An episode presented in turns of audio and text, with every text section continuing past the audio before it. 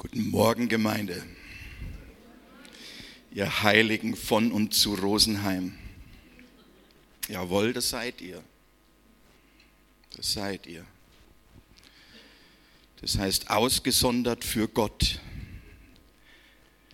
Das heißt nur für den gottesdienstlichen Gebrauch zulässig. Das sind die Heiligen.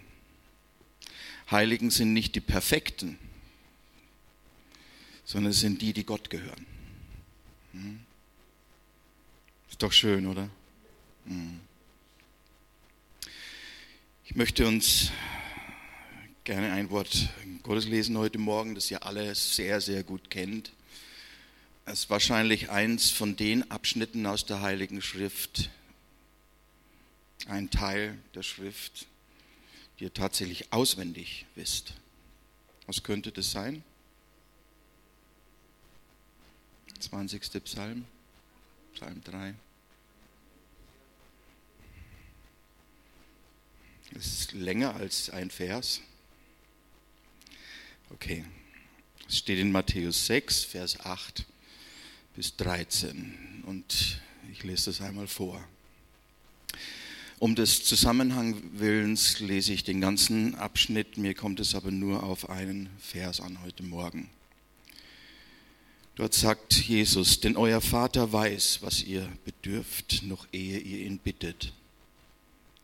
Betet ihr nun so, unser Vater, der du bist in den Himmeln, geheiligt werde dein Name, dein Reich komme, dein Wille geschehe wie im Himmel, so auf Erden.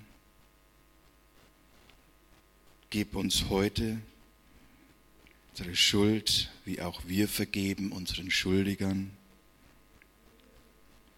Und führe uns nicht in Versuchung,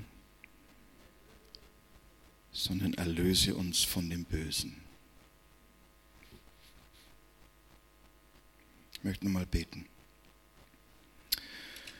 Vater, wir danken dir, dass du zu uns sprichst durch dein Wort. Wir danken dir, dass dein Wort Geist und Leben ist dass es Leben bewirkt, Herr.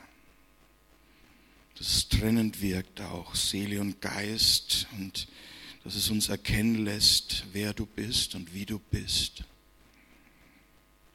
Und auch wer wir sind, Herr. Wir danken dir, dass du ein sich offenbarender Gott bist, der erfahrbar ist, auch heute noch, auch heute Morgen. Wir danken dir, dass du zu uns redest durch dein Wort Hilf uns, dass wir hören, wie Jünger hören und dass wir verstehen, was du uns sagst. Danke, Herr. Amen. Amen. Ich möchte heute Morgen noch mal ein klein wenig ausholen und das ein oder andere auch wiederholen, was wir letzte Woche gehört haben. Vergangenen Sonntag haben wir zwei biblische Ereignisse betrachtet, die uns im Matthäusevangelium als auch bei Lukas und Markus begegnen. Nämlich zum einen die Heilung eines Gelähmten, ihr könnt euch erinnern, eines Gelähmten, der von einigen Männern auf seinem Bett zu Jesus gebracht wird. Und dann unmittelbar danach die Berufung des Zöllners Levi. Beide Ereignisse, das haben wir gesehen, nehmen eine überraschende Wendung und offenbaren Jesus als den, der er wirklich ist.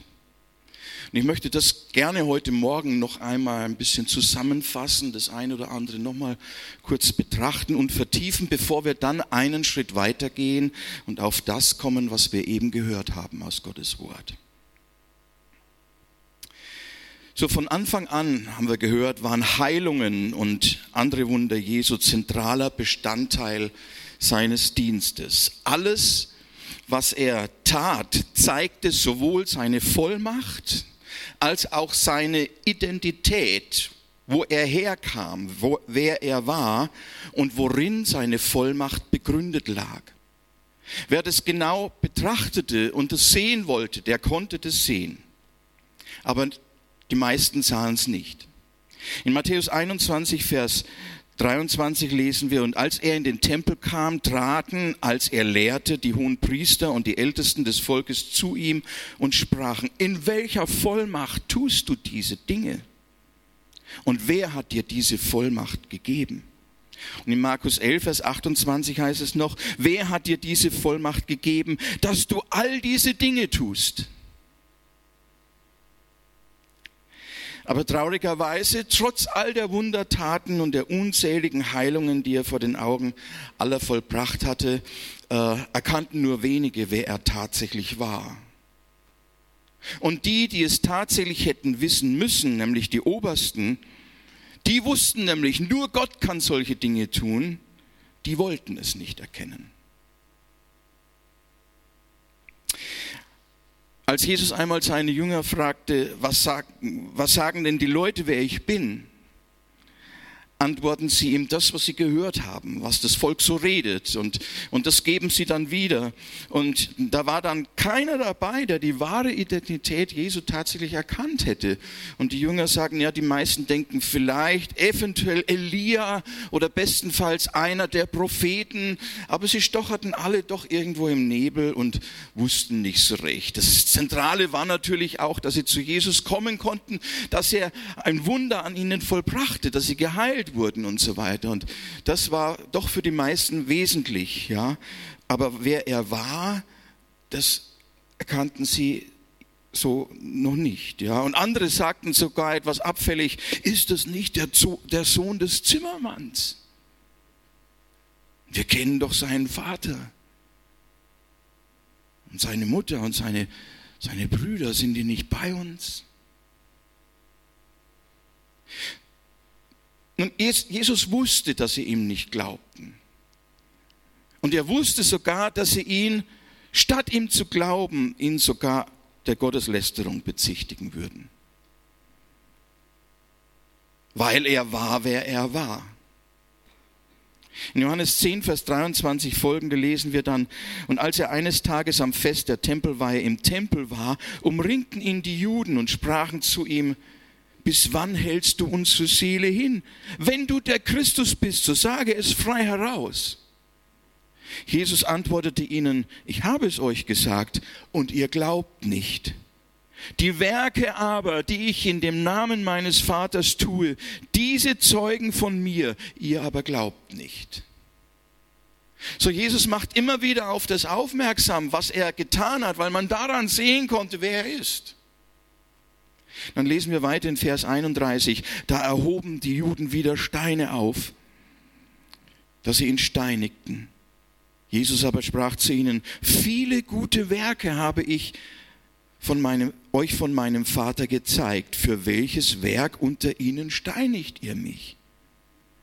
Sie aber antworteten, wegen eines guten Werkes steinigen wir dich nicht, sondern wegen Lästerung weil du, der du ein Mensch bist, dich selbst zu Gott machst. Nun, seine Werke, alle seine Wunder, die Heilungen, die Befreiungen haben gezeigt, wer er war. Und Jesus weist selbst immer wieder darauf hin, glaubt mir doch um der Werke willen, sagt er. Aber sie wollten es nicht annehmen. Sie wollten es nicht annehmen. Sogar die Apostel seine engsten Vertrauten, mit denen er ja drei Jahre zusammen war, die hatten Mühe, lange Zeit, hatten Mühe zu erkennen, wer ist Jesus überhaupt. Dabei waren sie doch diejenigen, die sein Werk fortsetzen sollten. Sie bekamen einige von ihnen dieselbe Vollmacht wie Jesus, wenn man an Petrus denkt, Wahnsinn. Da haben sie die Kranken von den äußersten Dörfern in die Stadt geschleppt und haben sie auf den Gehsteig gelegt, damit nur, wenn der Schatten des Petrus auf sie fällt, sie geheilt würden. Boah, krass. Und sie, diese Apostel sollten sein Werk fortsetzen. Sie waren seine Gesandten, sie waren seine Apostel und, und er selbst war der Gesandte des Vaters sagt er. Und in Johannes 14 ab Vers 7 ist er dann einmal in einem vertrauten Gespräch mit diesen Aposteln und sagt an einer Stelle, wenn ihr mich erkannt hättet, würdet ihr auch meinen Vater kennen. Philippus spricht zu ihm, Herr, zeige uns den Vater und es genügt uns. Jesus spricht zu ihm, so lange Zeit bin ich bei euch und du hast mich nicht erkannt, Philippus. Wer mich gesehen hat, hat den Vater gesehen. Und wie sagst du, zeige uns den Vater? Glaubt mir, dass ich in dem Vater bin und der Vater in mir. Wenn aber nicht, so glaubt um der Werke willen, da kommt es wieder. So glaubt um der Werke willen. Und in Johannes 5, Vers 36 ergänzt er, denn die Werke selbst, die ich tue, die zeugen von mir und dass der Vater mich gesandt hat. Doch erstaunlich. Ja? Aber es hat alles nichts genutzt. Am Ende hören wir die Leute rufen, hinweg mit ihm, weg mit ihm. Wir wollen nicht, dass dieser über uns herrsche. Er soll nicht unser König sein. Hinweg mit ihm, sagen sie.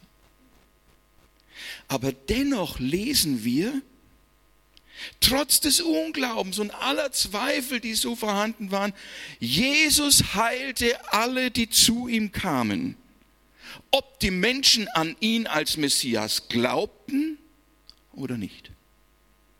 Er tat es einfach. Sie sahen, dass er alle Krankheiten heilte und dass ihm kein Ding zu schwer war. Und deshalb brachten sie auch die Kranken zu ihm, die selber nicht mehr laufen konnten. Und es war egal, was ihnen fehlte. Sie legten sie vor ihn hin, wie diesen Gelähmten, ja, über den wir hier auch immer wieder sprechen. Denn wen Jesus anrührte, der wurde augenblicklich gesund. Das hat schon eine besondere Qualität gehabt. Wie Jesus heilte und wie bei ihm Menschen geheilt wurden. Das findest du in der gesamten Geschichte, außer bei den Aposteln wie Petrus, kein zweites Mal wieder.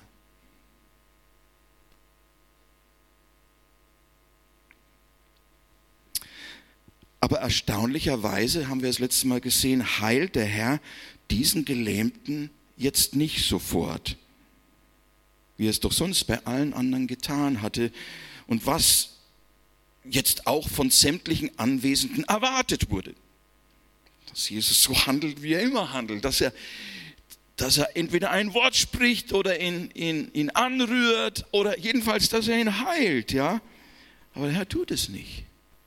Stattdessen vergibt Jesus diesem Mann seine Sünden. Und er sagt es noch, deine Sünden sind dir vergeben. Und das tut er, weil er darin seine wirkliche Krankheit sieht und in der Vergebung der Sünden seine wirkliche Heilung.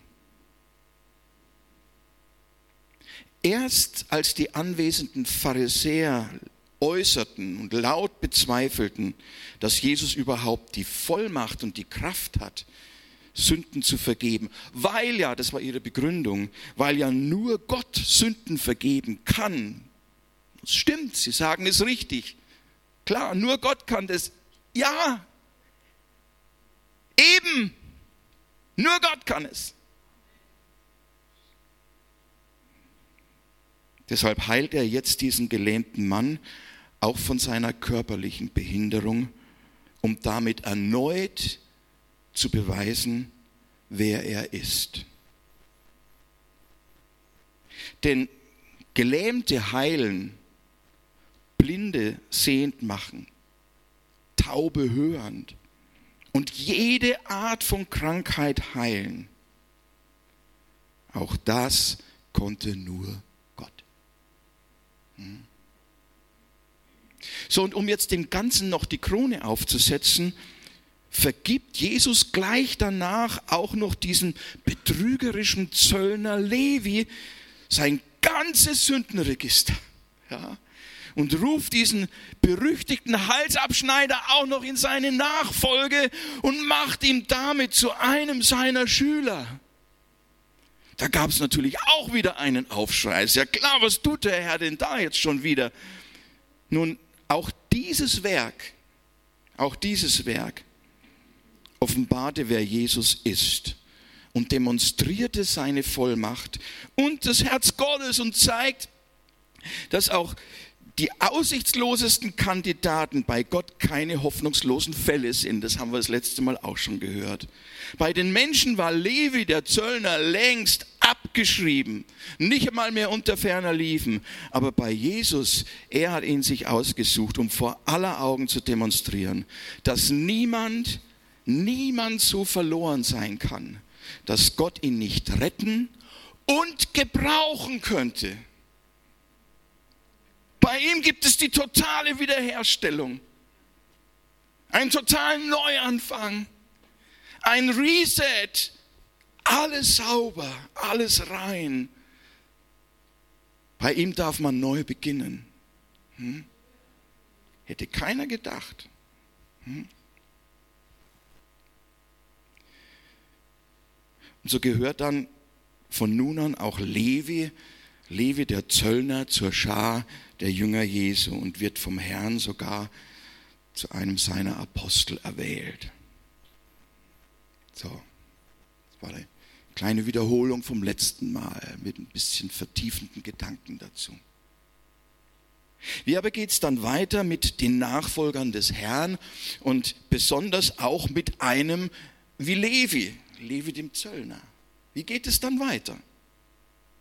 Ich möchte uns heute Morgen einmal auf einen Aspekt aufmerksam machen, mit dem wir alle zu tun haben. Jeder Jünger Jesu, jeder, der in seine Nachfolge tritt, mit einem Aspekt, der immer wieder eine Rolle spielt und der uns manchmal ganz schön herausfordert, auf dem Weg zu bleiben, mit Jesus zu gehen. Nun, Levi, der Zöllner hatte ja sozusagen die Seiten gewechselt. Jetzt war er nicht mehr der alte Sünder, der die Leute übers Ohr haute und nur auf seinen eigenen Vorteil bedacht war, sondern nun gehörte er Gott. Er lebte zur Ehre Gottes im Dienst des Herrn. Er war unterwegs mit Jesus und folgte ihm nach. Wer noch? Ja, hoffentlich viele unter uns, dass viele gefunden werden, ja. Es ist herrlich, wie man sieht, wie, wie sich Menschen verändern, die Gott kennenlernen. Plötzlich allein durch, durch das Kennenlernen Gottes verändert sich ein Menschenleben, weil es natürlich so, wer Gott kennenlernt, kann nicht mehr derselbe bleiben. Der wird sich verändern, schlagartig. Ich kann mich selbst an, an, an meine Begegnung noch erinnern. Da war schlagartig Neues, ja.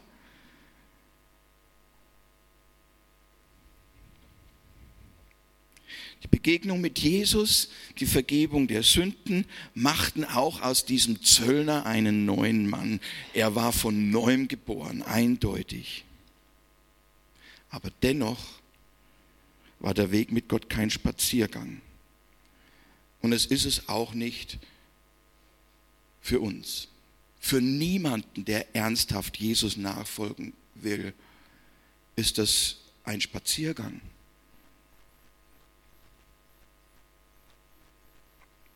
Das Leben in der Nachfolge, das begann jetzt auch bei Levi. Das hat seine Herausforderungen. Und die Christen damals, die gerieten schnell unter Druck. Und da wurden manche gefunden, die sich wieder verabschiedet haben. Aus welchen Gründen auch immer. Weil die Herausforderung war natürlich gegeben, da waren Dinge, jetzt sollten sie ihre Feinde lieben auf einmal. Ja. Sollten großzügig sein sollten eine neue Familie bilden, die Familie Gottes. Und da waren auch Leute dabei, mit denen konnte man nicht so gut. Und Verfolgung brach auf immer wieder. So, es, es war kein Spaziergang, äh, sondern es gab Herausforderungen. Und eine dieser Herausforderungen nennt die Bibel Versuchung. Versuchung oder auch im Plural Versuchungen. Immer aber ist es die Verführung oder ein besonderer Reiz, um uns wieder von dem Weg abzubringen. Seid ihr noch da? Genau. Versuchung. Jeder erlebt sie. Jeder hat immer wieder mal damit zu tun. Keiner entkommt ihr. Aber kaum jemand spricht darüber. Heute Morgen geht es mir nicht darum, eine geschlossene Lehre oder eine umfassende Lehre darüber darzulegen, wie zum Beispiel, welche Arten von Versuchungen gibt es. Ja, da bräuchten wir einen ganzen Tag, um, um, weil das ist so, so dermaßen unterschiedlich. Ja.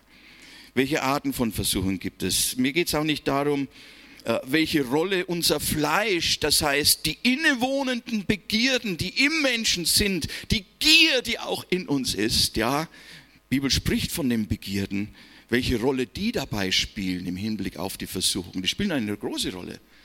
Das wäre eine Verkündigung für sich natürlich. Mir geht es auch nicht darum, zu erläutern in der Breite, warum Gott überhaupt zulässt, dass wir versucht werden und in mancherlei Versuchungen geraten, wie es der Apostel Jakobus einmal schreibt, ja. Aber eines ist sicher, und das ist der Punkt, auf den ich heute hinaus will, worüber man auch nicht so viel spricht, zumindest nicht in dem Zusammenhang, dass nämlich der Teufel versucht, wieder die Oberhand zu gewinnen bei denen, die angefangen haben, mit Jesus den Weg zu gehen. Das ist ganz sicher. Ja.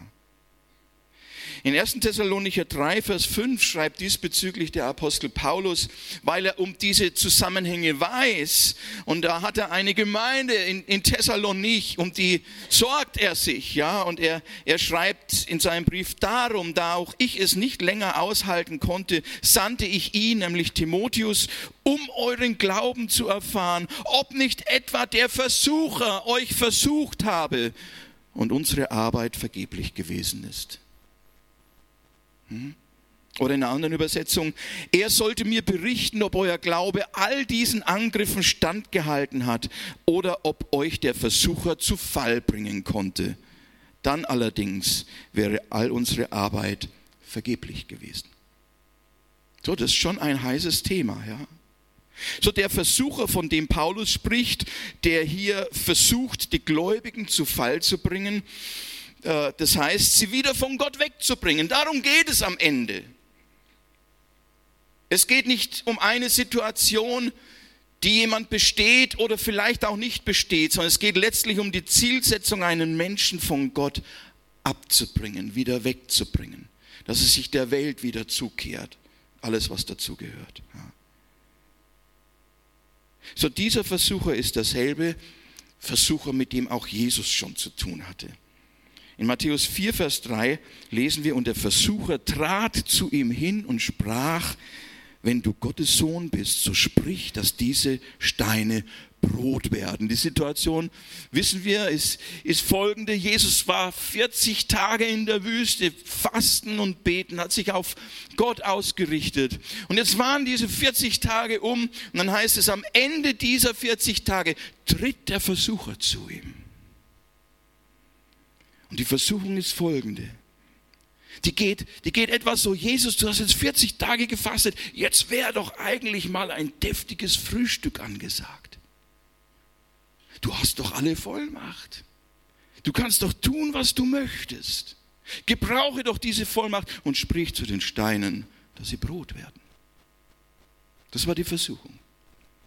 Die Versuchung an dieser Stelle für Jesus war, seine Vollmacht für etwas zu gebrauchen, für das sie nicht gegeben war. Und daraufhin sagt Jesus, der, lebt, der Mensch lebt nicht von Brot allein, sondern von einem jeglichen Wort, das aus dem Munde Gottes kommt. Und er hatte nicht vom Vater gehört. Jetzt sag mal deinen Zauberspruch. Ja, dass diese Steine Brot werden und du endlich was zu essen hast. Du kannst dir ja selbst so ein Stück Paradies schaffen mit der Vollmacht, die du hast. Das hat er nicht gehört und das hat der Vater auch nicht gesagt. Und dafür war die Vollmacht auch nicht gegeben. So, dieser Versucher ist auch derselbe, der bereits ganz am Anfang in Genesis 3 in der Eva in das Ohr flüstert und sagt, sollte Gott wirklich gesagt haben, schau doch, wie begehrenswert diese Frucht ist. Greif ruhig zu, vergiss den alten Spielverderber. Dann heißt es etwas weiter in Vers 6, und die Frau sah, sie sah gibt eine Reihe von Versuchungen, die laufen über die Augen. Da sieht man etwas, nimmt man etwas auf. Plötzlich ist etwas im Zentrum der Aufmerksamkeit. Und die Frau sah, und sie nahm von der Frucht des Baumes und aß. Und weil es zu zweit toller ist, und sie gab auch ihrem Mann bei ihr, und auch er aß. Ja. Wir kennen die Geschichte, wir wissen, wie das dann weiterging. Nun, ob es um Levi und die Jünger damals geht oder um die Jünger heute, hier wie dort ist es immer derselbe Versucher, der alles daran setzt, die Gläubigen von Gott abzubringen. Deshalb wollte Paulus von den Thessalonichern wissen, ob euer Glaube all diesen Angriffen standgehalten hat oder ob euch der Versucher zu Fall bringen konnte. Er wusste um diese Realität. Auch Jesus selbst wusste natürlich von Anfang an um die Gefahren, die sein, seine Jünger, denen seine Jünger ausgesetzt waren. Er wusste ganz genau, was hier los ist.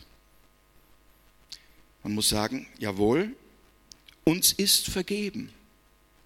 Wir sind Kinder Gottes, wir sind befreit von aller Schuld, die Sünden sind getilgt. Und doch bleiben wir versuchlich. Dennoch. Da ist einerseits die Liebe zu Gott, der uns erlöst hat, und auf der anderen Seite doch auch die Neigung, uns immer wieder von Gott wegzuirren.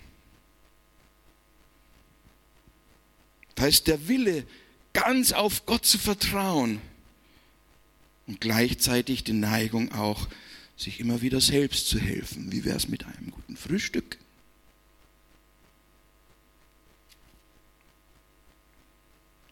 Es gibt die Versuchung, zurückzufallen und sich der Welt anzupassen.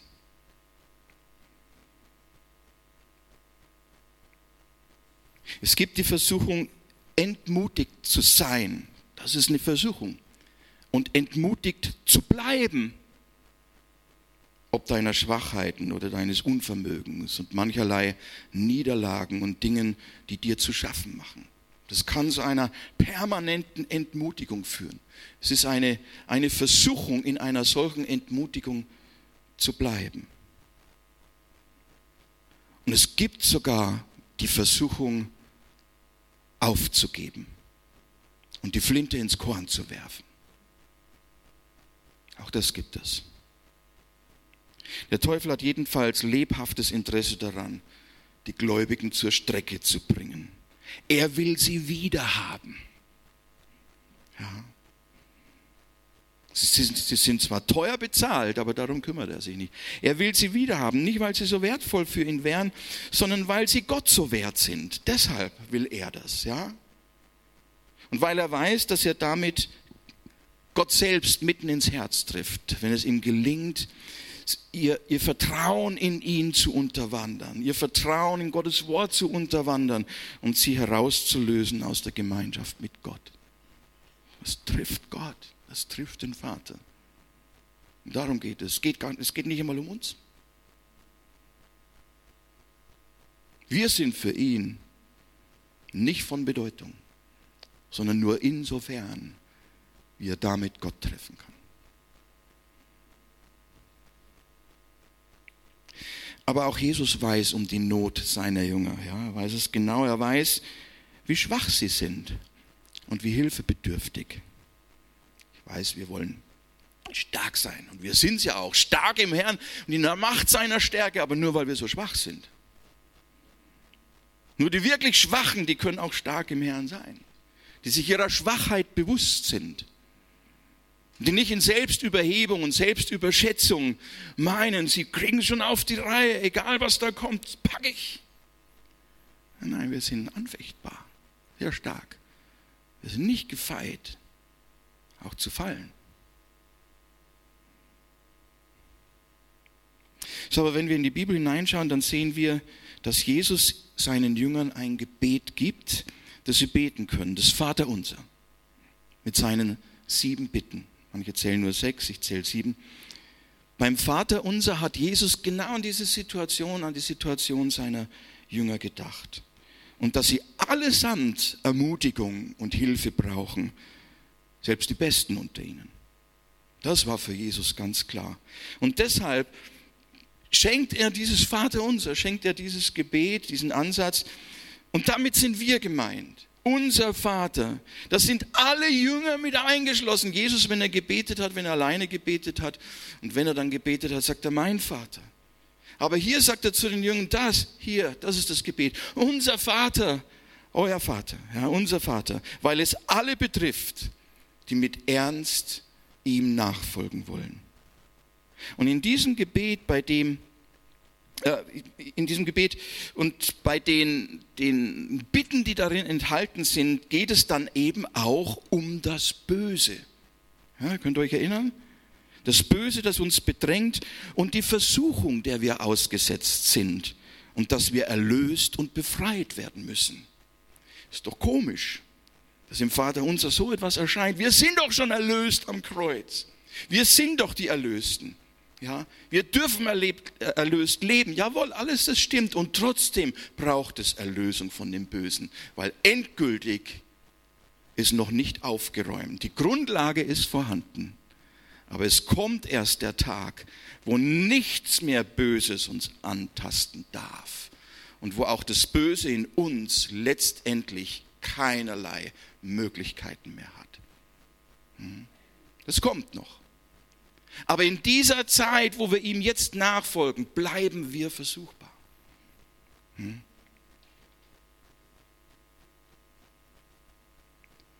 Jesus weiß um die Dinge, denen wir ausgesetzt sind und dass wir erlöst und befreit werden müssen. Deswegen macht er das in diesem Gebet so deutlich, dass die Christenheit und die einzelnen Christen, und ich hoffe, meistens sehr, sehr ernst, mit Ernst, das beten. Professor Klaus Berger sagt einmal, das ist ja nicht die Beschreibung unserer Ruhmestaten im Vater unser, sondern hier geht es um unsere Nöte und dass wir Hilfe brauchen. Jawohl, recht hatte. So sollt ihr beten, sagt Jesus vergib uns unsere Schuld, wie auch wir vergeben unseren Schuldigern. Dann kommt's. Und führe uns nicht in Versuchung, sondern erlöse uns, befreie uns von dem Bösen. Ihr Lieben, ich weiß natürlich, dass es eine Kontroverse darüber gibt, ob dieser Teil, nämlich und führe uns nicht in Versuchung, ob dieser Teil richtig, überhaupt richtig übersetzt ist, weil Gott doch nicht der Versucher ist. Ja? Natürlich stimmt das. Gott ist in dem Sinn nicht der Versucher. Und damit es dann keine Missverständnisse gibt, schreibt ja auch der, der Apostel Jakobus im Jakobusbrief Kapitel 1, Vers 13 folgende, niemand sage, wenn er versucht wird, ich werde von Gott versucht. Hm? Denn Gott kann nicht versucht werden vom Bösen. Er selbst aber versucht niemand. Ein jeder aber wird versucht, wenn er von seiner eigenen Begierde fortgezogen und gelockt wird. Auf diese Begierde macht der Versucher aufmerksam. Er kann uns nur mit dem versuchen, was er an uns findet. Deswegen heißt es auch, bei Jesus, an ihm hat er nichts gefunden. Nichts gefunden. Aber bei uns gibt es schon Dinge, die er finden kann. Mit Gottes Hilfe können wir überwinden. Aber vielleicht erleben wir auch manches Mal, dass wir überwunden werden. So, vielleicht könnt ihr euch erinnern, vor einem Jahr etwa hat Franziskus, Papst Franziskus, auch dieses Thema angeschnitten und hat eben gesagt, nein, so kann man das nicht beten, das müsste verändert werden. Und es gibt dann so eben so manche Ansätze, den Text so zu übersetzen oder genauer gesagt, den Text so zu überarbeiten, dass es keine Irritationen und keine Missverständnisse mehr gibt. Dazu möchte ich nur, nur das eine heute Morgen sagen. Die Stelle ist so, wie sie ist, aus dem Griechischen absolut richtig übersetzt. Da ist nichts verkehrt daran. Ist absolut richtig. Sie ist präzise und sie ist sehr tief, wenn man sie untersucht. Ja. Falsch ist nur die Behauptung, dass sie falsch übersetzt ist. Das ist falsch. Es ist eine richtige Übersetzung. Ich kann allerdings verstehen, dass manche damit Nöte hat, weil er natürlich denkt, Mensch, wie kann Gott, führt er mich jetzt in Versuchung, damit ich falle und dann kriege ich eine drauf und so weiter. Nein, ich kenne Gott anders, so ist er nicht. Also kommt man damit ein Stück weit möglicherweise in Konflikt. Ja? Und trotzdem ist es wichtig, das so stehen zu lassen. Äh, das gilt umso mehr, nicht am Text herumzufuschen, dass wir auch dieses Wort eben recht in der rechten Weise interpretieren, so wie es wirklich gemeint ist und nicht etwas am Text selber verändern. Ja, wenn wir anfangen am Text herumzupfuschen, was bleibt dann noch übrig, ihr Lieben? Gott spricht und was er spricht, sein Wort bleibt in Ewigkeit. Himmel und Erde werden vergehen, aber meine Worte werden nicht vergehen. Und wenn wir Mühe haben mit dem einen oder anderen Wort, dann liegt es an uns, hier richtig zu verstehen und Gott Raum zu geben, ob es positiv oder negativ ist. Aber was Gott sagt, das gilt. Hm?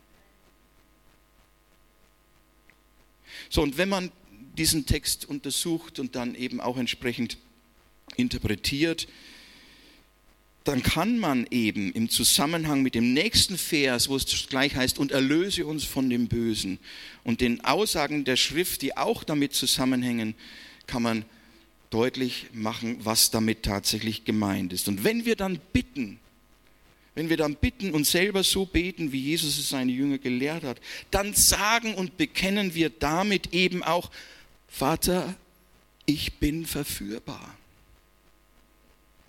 Das hat auch mit einem Eingeständnis zu tun. Ich bin verführbar, ich bin angefochten und ich bin der Versuchung ausgesetzt. Das liegt dann damit drin. Lass nicht zu, dass wir der Sünde anheimfallen, die uns zugrunde richtet. Vater, ich vertraue mich deiner Führung an. Hilf uns, dass wir uns darin bewähren Das liegt alles da drin. Mehr noch. Mehr noch. Und wer das betet, der bekennt, auf Gott angewiesen zu sein und bekennt, ihm zu vertrauen. Nicht auf seine eigene Stärke und Kraft zu bauen, sondern auf den, der alle Macht hat. Und der Recht führt. Stimmt? Ja, der Recht führt. So, die Bitte führe uns nicht in Versuchung, sondern erlöse uns von dem Bösen, beinhaltet ja auch, äh, tatsächlich, dass der Vater selbst uns führt und leitet. Gell? Der Vater ist es, der uns führt und leitet. Durch den Sohn Jesus Christus selbstverständlich. Und wer erlöst und befreit uns? Ja, auch Gott befreit uns. Auch durch den Sohn Jesus Christus kommt die Befreiung. Natürlich, es ist Gottes Werk an uns und in uns. Hm? Ja. Es ist schon wahr, Gott lässt zu, dass wir, wie es in Jakobus 1 heißt, in mancherlei Versuchungen oder Anfechtungen geraten. Aber eben nicht, dass wir dabei zu Schaden kommen, sondern dass unser Glaube immer mehr auf ihn ausgerichtet wird und nicht auf uns selbst. Gott wird manches tatsächlich zulassen, damit wir erkennen, wie schwach wir tatsächlich sind in diesen Dingen, wie hilfebedürftig wir sind. Aber je weniger du dann auf dich baust und erkennst, Herr, du lässt mich nicht zu Schanden werden. Und wenn es nicht nur ein Spruch ist, wirst du immer mehr erleben, wie Gott in Schwachheit zu seinem Wirken kommt. So, das sind Prozesse, die hier angesprochen sind, die jeder Jünger und jeder Nachfolger Jesu durchlebt, in denen er lernt. Wir lernen nicht, indem wir das Evangelium auswendig lernen, indem wir die Bibel auswendig können und dann haben wir gelernt, wie es ist und wie es geht. Sondern wir lernen anhand der Schrift und des Lebens, wo uns Gott hindurchführt, wie es nicht geht. Und Gott lässt uns auch immer wieder erkennen, wie es dann tatsächlich geht, nämlich durch Jesus Christus, unseren Herrn. Jawohl.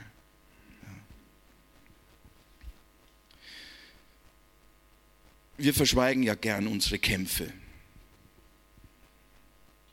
und unsere Niederlagen.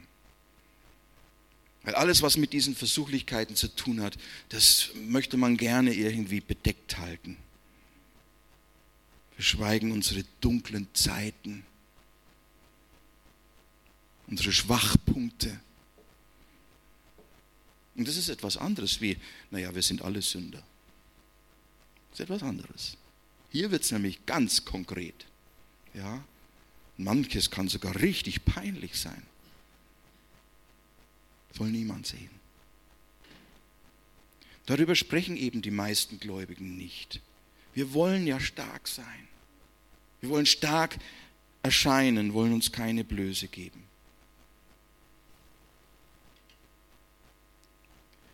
Doch euer Vater weiß, was ihr bedürft. Noch ehe ihr ihn bittet. So fängt das Ganze an. Euer Vater weiß, was ihr bedürft, noch ehe ihr ihn bittet. Du, das, das öffnet mein Herz und das stärkt meinen Glauben gleich von Anfang an. Vater, du weißt es. Ich brauche dir eigentlich gar nichts zu erklären. Du weißt es alles schon. In deiner Vorsehung ist es alles schon klar und du empfängst alles und dir entgleitet gar nichts. Du weißt auch, was ich brauche. Ja. Und doch möchte Jesus, dass wir formulieren. Erlöse uns von dem Bösen. Dass wir das aussprechen. Dass wir zu Gott kommen und die Dinge auf den Tisch legen. Erlöse uns von dem Bösen. Und genau da ist er dabei. Ja. So sagt es Jesus, der uns kennt und der weiß, wie es um jeden von uns steht. Du wirst versucht. Der Herr weiß es. Denn wir haben nicht einen hohen Priester, der nicht Mitleid haben könnte mit unseren Schwachheiten, sondern der in allem in gleicher Weise wie wir versucht worden ist, doch ohne Sünde. Hebräer 4, Vers 15. Du bist enttäuscht über dich selbst. Er kennt dein ganzes Herz und weiß, wie es dir geht.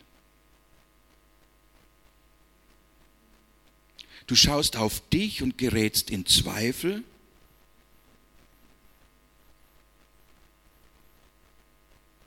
Jesus sagt, schau auf mich und folge mir nach.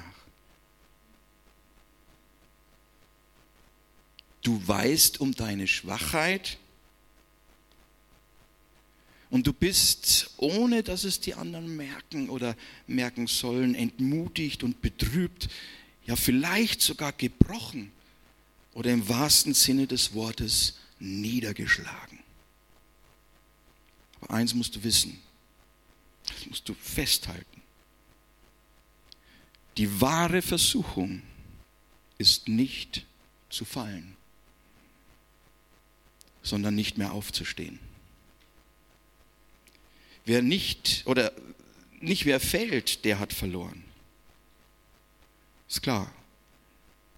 Sondern wer nicht mehr aufsteht. Wer am Boden bleibt. Es ist der Herr immer hier und streckt uns die Hand entgegen. Komm. Steh auf, folge mir nach, wenn es denn passiert ist. Hm. Wie heißt es hier? Und führe uns nicht in Versuchung, sondern erlöse uns von dem Bösen.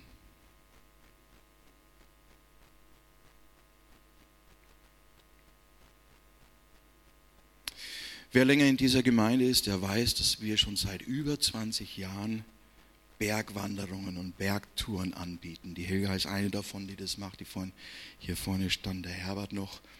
Und die die Beate, die in der Zwischenzeit weggezogen ist, aber trotzdem ab und zu noch hier ist und dabei ist.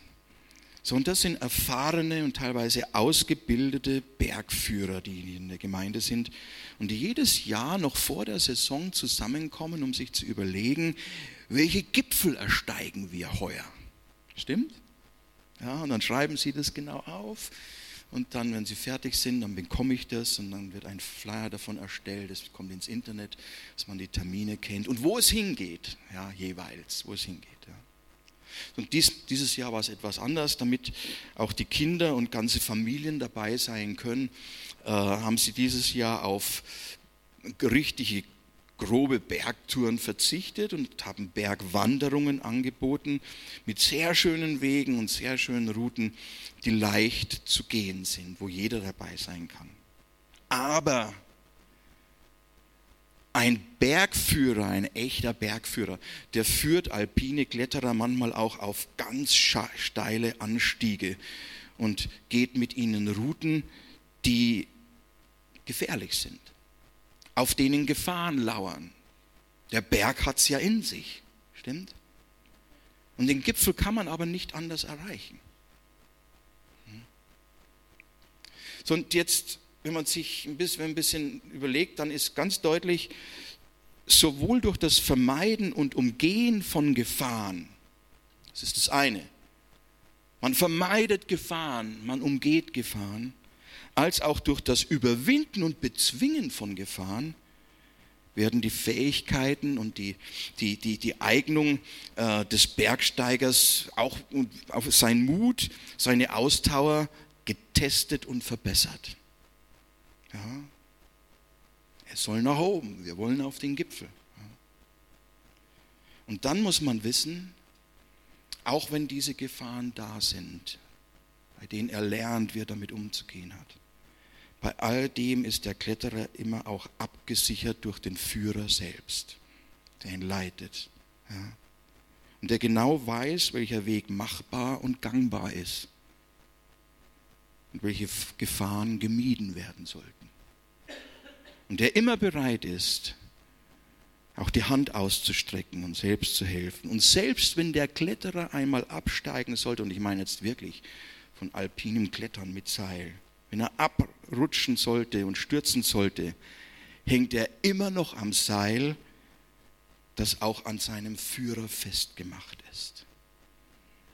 Und der hält ihn und bringt ihn wieder auf Kurs. So auf diese Weise oder ähnlich führt uns auch unser Herr, ihr Lieben. Es gibt Gefahren. Er weiß es. Du hast es nicht gewusst, aber heute weißt du es auch schon. Wir kommen ja immer erst drauf, so nach und nach. Der Herr wusste es von Anfang an. Er wusste, wen er da ruft und wohin und wozu er jemand ruft. Ja? Und welche Gefahren dabei sind und äh, wo wir Mühe haben und wo wir in Gefahr stehen, tatsächlich abzustürzen, zurückzubleiben, es nicht zu schaffen, aber er weiß es. Ja. Und eins darf ich auch wissen, seine Führung geht nie in die Versuchung hinein, in die Versuchung zum Bösen, zum Schlechten uns zu schaden, sondern sie führt immer aus der Versuchung heraus, dass wir weitergehen können, dass wir Perspektive haben dass die Hoffnung uns nicht verlässt. Und unser Führer ist der Gott der Hoffnung, ihr Lieben. Vergesst es nicht. Es kann durchaus sein, dass du mit dir selber an dem Punkt kommst, wo du für dich selber gar keine Hoffnung mehr hast. Aber er hat es. Weil er das Ende schon sieht. Das Ziel, das er mit dir erreicht und nicht ohne dich. Hm? So, er hat begonnen mit jedem von uns und er wird auch vollenden. Das ist seine Verheißung. Darauf bauen wir und nicht auf unsere vermeintliche Unfehlbarkeit. Wir denken ja manchmal, wir werden im Laufe der Zeit immer besser und wir vervollkommnen uns. In gewisser Weise stimmt es auch. Wir sind gerufen, auf den Weg der Heiligung und heilig zu leben. Ja, aber trotzdem ist es nicht so, dass wir noch zu Lebzeiten an dem Punkt der Perfektion sind und wir alles im Griff haben, sondern wir bleiben Abhängige. Wir bleiben in uns selbst schwach. Aber wir vertrauen auf den, der allein der Starke ist. Stimmt? Jawohl. So, auf den Zöllner Levi hätte niemand gewettet damals, stimmt? Niemand. Aber Jesus wusste, der kommt ans Ziel, weil er mit mir geht und ich mit ihm. Okay? So, lasst uns mal aufstehen.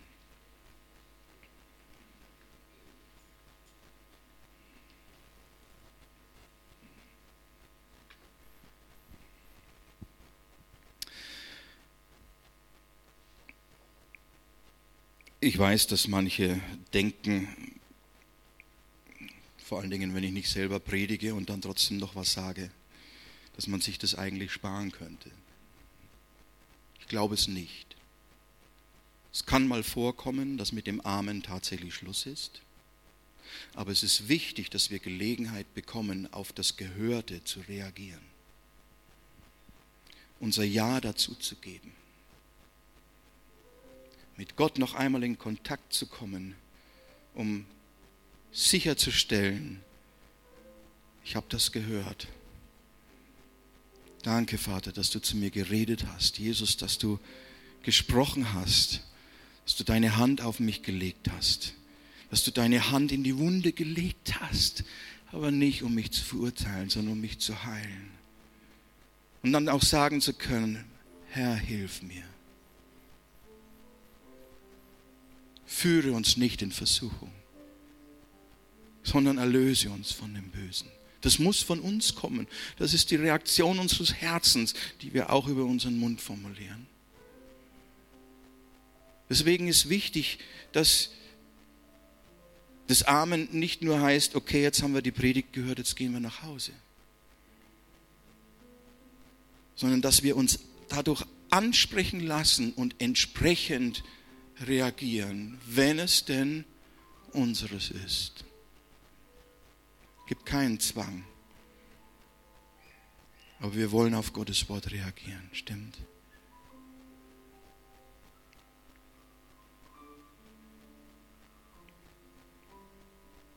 Vielleicht ist dir heute Morgen auch neu klar geworden, dass du nicht so alleine bist in deinen Kämpfen, wie du manchmal denkst. Niemand ist alleine. Unser Herr ist immer da. Und du bist auch nicht der Einzige, der in solchen Kämpfen steckt. Nicht permanent, aber hin und wieder. Sondern jeder durchlebt auf seiner Ebene gewisse Dinge, die ihm so zu schaffen machen. Manchmal so, dass man darüber verzweifeln könnte. Aber das ist eine heilsame Verzweiflung, weil sie uns auf den wirft, der uns wirklich erlösen kann von dem Bösen, was uns so zu schaffen macht. Und auf ihn vertrauen wir. Und das bekennen wir. Und darauf bauen wir und sagen, Vater, ich vertraue darauf, dass du mich recht führst. Und jetzt ist Gelegenheit, dass du das selbst dort, wo du bist, ihm sagst deinem Herzen oder leise auch mit deinem Mund. Dass du eng in die Beziehung mit ihm gehst und auch sagst, danke Vater, dass du mich erlöst hast. Manches läuft anders, als ich mir das vorstelle. Aber eines weiß ich, du führst recht. Egal wo du durchführst, ich weiß, in dir bin ich geborgen. Selbst wenn meine eigenen Gefühle mir etwas anderes sagen, aber du hast versprochen, mich nicht zu verlassen und mich nicht zu versäumen. Danke dafür.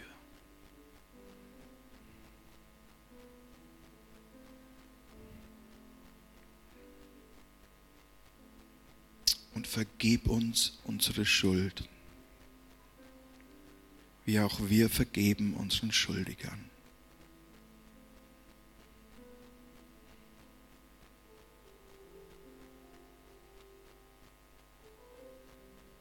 Das Gebet erinnert uns auch an uns selber und auch an den, wo wir schuldig geworden sind.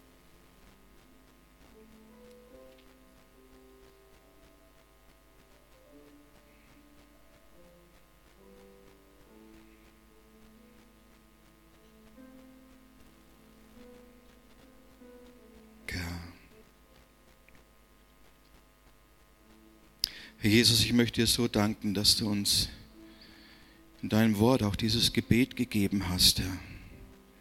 Das gefüllt ist mit deinen Worten. Das sind deine eigenen Worte, die wir beten dürfen. Unser Vater.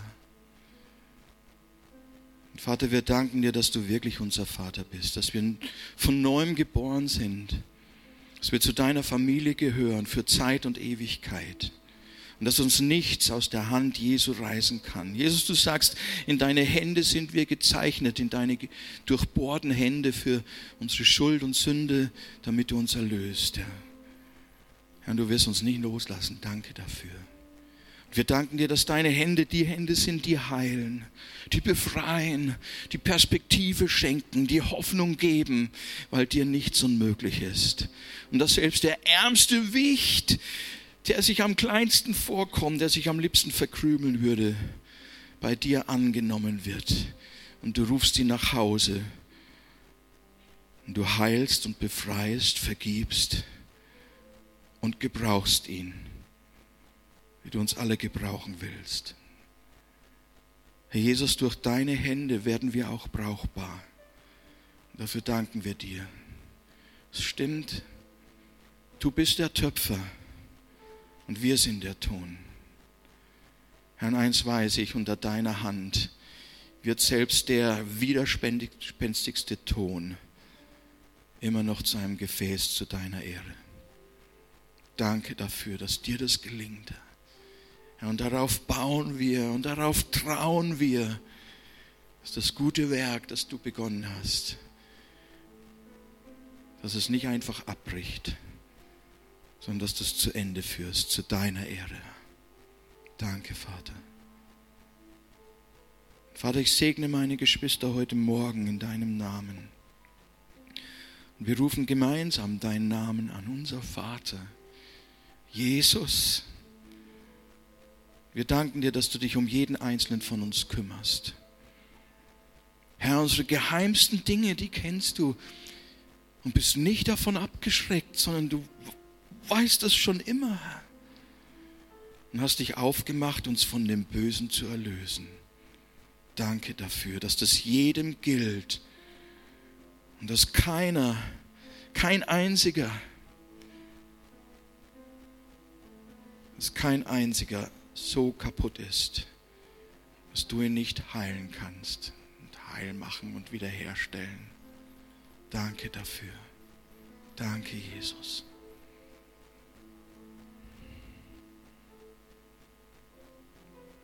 Jesus, über allem rufen wir heute Morgen deinen Sieg aus. Es ist vollbracht, es ist schon vollbracht. Für danken wir dir, Herr. Es ist für mich vollbracht und für jeden meiner Geschwister. Auch für diejenigen, die meinen, da ist noch so viel zu tun. Aber es ist schon vollbracht und dafür danken wir dir.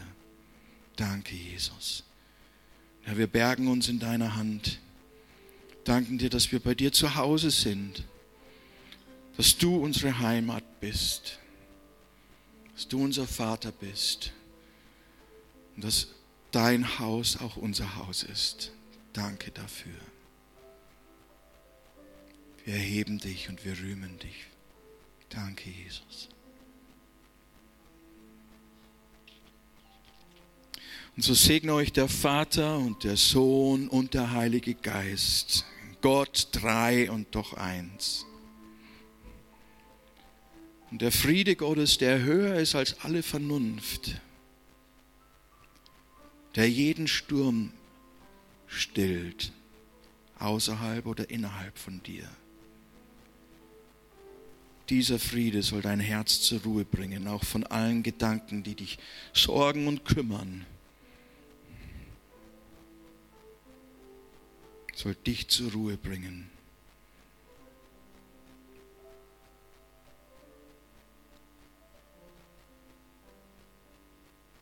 Dein Herz zur Ruhe bringen.